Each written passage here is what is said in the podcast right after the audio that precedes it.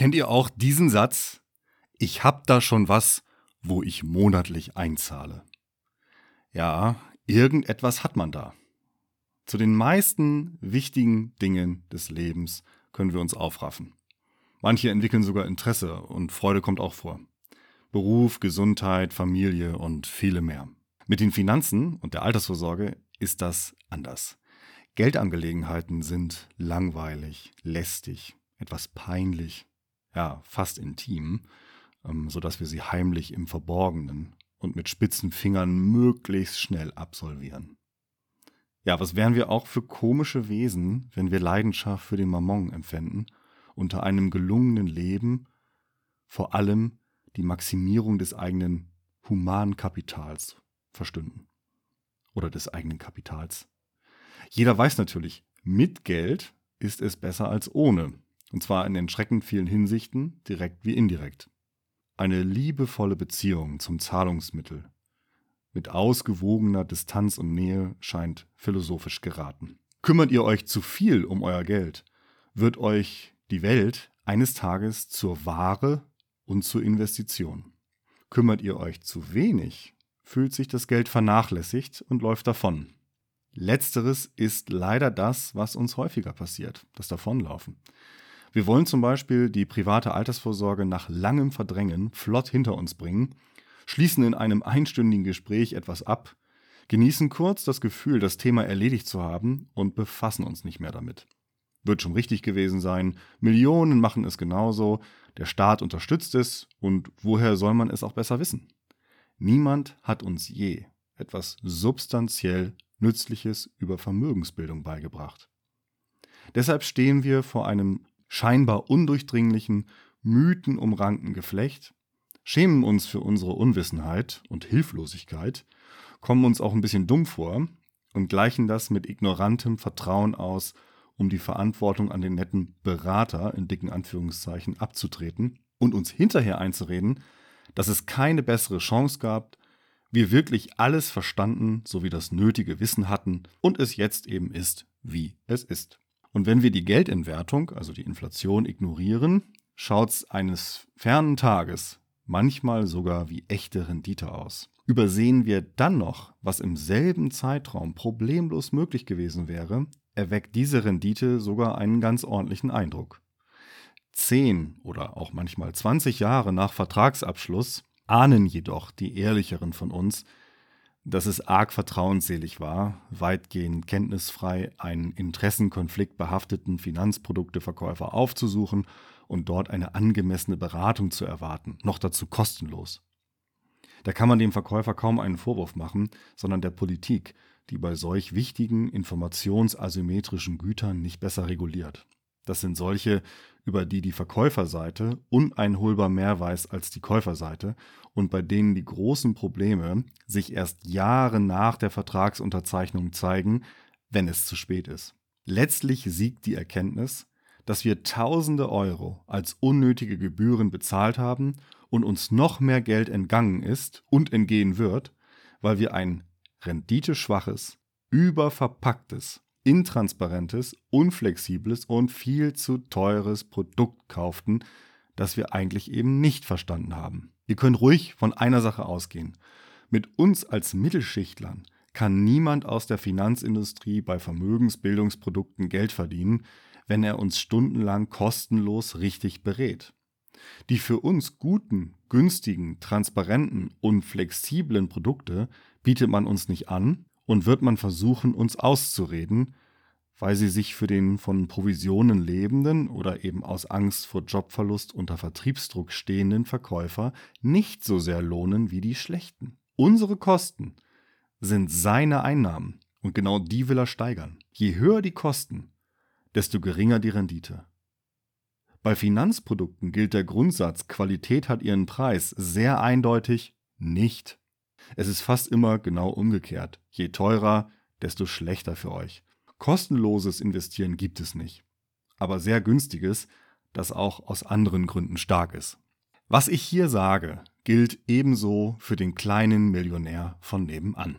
Er glaubt vielleicht, dass er aufgrund seiner herausgehobenen gesellschaftlichen Stellung eine Sonderbehandlung erfährt und Zugang bekommt zu den echt heißen Sachen.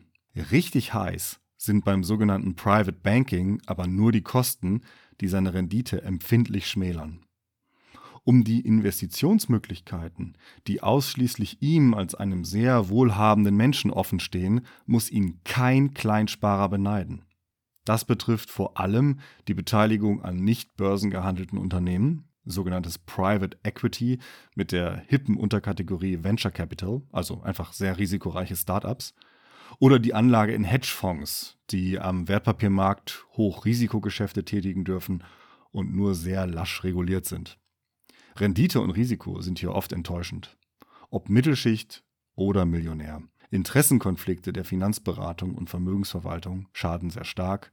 Ja, wie findet man aber jetzt mal einen Weg durch den Dschungel der Anlageprodukte? Das ist ja die große Frage. Wie kann man überhaupt mal einen Überblick gewinnen? Was ist überhaupt mal relevant, um äh, mal zu unterscheiden, was brauche ich eigentlich und was gibt es eigentlich alles? Also sollten wir mal anfangen, ein bisschen aufzuräumen, um diesen, genau diesen Überblick eben zu gewinnen. Und das ist tatsächlich einfacher, als man denkt. Zur Bewertung von Finanzprodukten empfiehlt sich ganz pragmatisch die Unterscheidung zwischen Inhalt und Verpackung. Inhalt ist das, worin letztlich investiert wird. Verpackung bildet den vertraglichen Rahmen, in dem das geschieht. Für den normalen Privatanleger kommen als Inhalt im Wesentlichen nur drei Anlageklassen näher in Betracht. Erstens Aktien börsennotierter Unternehmen. Zweitens zinstragende, also Bankguthaben, Anleihen. Und drittens und letztens Immobilien zur Selbstnutzung oder Vermietung. Diese Inhalte wollen zunächst tief verstanden sein, bevor man in sie investiert. Dazu leiste ich hier im Podcast und auch in meinem Buch Altersvorsorge mit ETFs einen Beitrag, jedoch keinen erschöpfenden. Wer allerdings das Buch liest oder eben diesen Podcast hört, der wird über die Aktienbörse und Aktien-ETFs hinterher wahrscheinlich sehr viel wissen. Diese drei Inhalte können prinzipiell direkt gekauft werden und das ist mal mehr und mal weniger sinnvoll. Die Finanzindustrie umhüllt diese Inhalte außerdem mit verschiedenen Verpackungen, gerne auch mehrfach und vertreibt sie als Produkte. Ich halte lediglich die dünne Verpackung eines ETF für nützlich. Alle anderen, viel dickeren Verpackungen, etwa der Versicherungsmantel, auch wenn er ETFs beinhaltet, verursachen fast immer drei Nachteile, denen keine adäquaten Vorteile gegenüberstehen. Erster Nachteil, mehr Kosten. Zweiter Nachteil, mehr Risiko. Und dritter Nachteil, weniger Transparenz. Es gibt auch einen Zusammenhang. Eine geringere Transparenz sorgt dafür, dass man in den ohnehin erschlagenden Vertragsunterlagen nicht mehr durchblickt und sich die hohen Kosten und hohen Risiken verstecken lassen.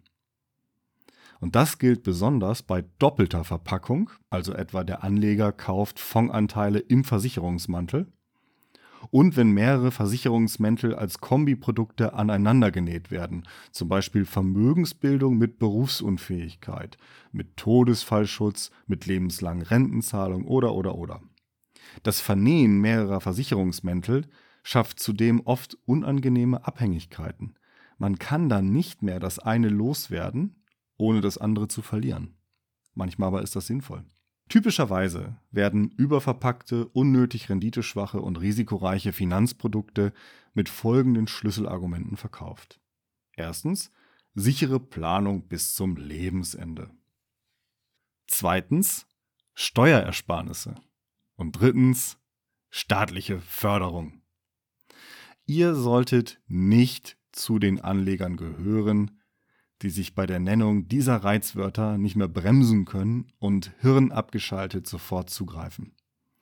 Und wenn ihr darüber hinaus prinzipiell davon ausgeht, dass ihr ein bestimmtes Produkt mit Sicherheit noch nicht ausreichend verstanden habt, dann seid ihr auf einem guten Weg. Verpackung und Inhalt mit der geistigen Machete sauber zu trennen, ist der erste zentrale Schlag, um das Dickicht der Finanzprodukte zu lichten, einen freien Blick zu bekommen und sich einen Weg zu bahnen. Und das lohnt sich. Zwischen einer schlechten und einer guten Geldanlage können für einen Haushalt nach 35 Jahren Laufzeit schnell sechsstellige Beträge liegen. Weit über 100.000 Euro. Bei ambitionierten Sparern Mit über dem Median liegendem Einkommen reden wir problemlos über mehrere hunderttausend. Ein bisschen lesen, denken und disziplinieren und ihr werdet mit großer Wahrscheinlichkeit erheblich wohlhabender. Um eine gute Geldanlage zu finden und zu pflegen, reichen wenig Verstand, wenig Wissen und wenig Zeit. Okay, am Anfang müsst ihr schon doch einiges verstehen. Und zwar unumwunden gesprochen, das ist trockenes Zeug. Aber danach geht es leicht von der Hand, wenn ihr die richtige Haltung zeigt. Viele Dinge, die ich in diesem Podcast und auch in meinem Buch teilweise nebenbei festlege, werden in der Finanzcommunity intensiv diskutiert. Ich halte die Ergebnisse dieser Diskussionen häufig bestenfalls für eine Feinoptimierung, die ein Portfolio nicht wesentlich verbessert, aber den mäßig interessierten Anfänger, und für den mache ich das hier, mit Komplexität und Entscheidungspflichten überfordert. Und dann besteht die Gefahr, dass er dann gar nicht erst beginnt, sondern einfach kapituliert. In meinem persönlichen Umfeld erlebe ich das auch. Deshalb ist eben Vereinfachung ohne Simplifizierung mein Ziel, sodass Anleger und Anlegerinnen in der Breite eine ordentliche Altersvorsorge aufbauen können, ohne gleich Experten werden zu müssen. Das Schöne am richtigen Investieren ist nämlich, wenn man ein paar grundsätzliche, sehr einfache Dinge macht und ganz viel ignoriert, kommt es auf komplizierte Einzelheiten nicht mehr an. Das ist das kleine Einstieg, wie man sich so dem ganzen Thema nähern kann, wie man auch einen guten Überblick bekommen kann und wie man sich nicht ähm, erschlagen lässt von der scheinbaren Komplexität der privaten Altersvorsorgeprodukte. In dem Sinne, macht was draus, bis demnächst und tschüss.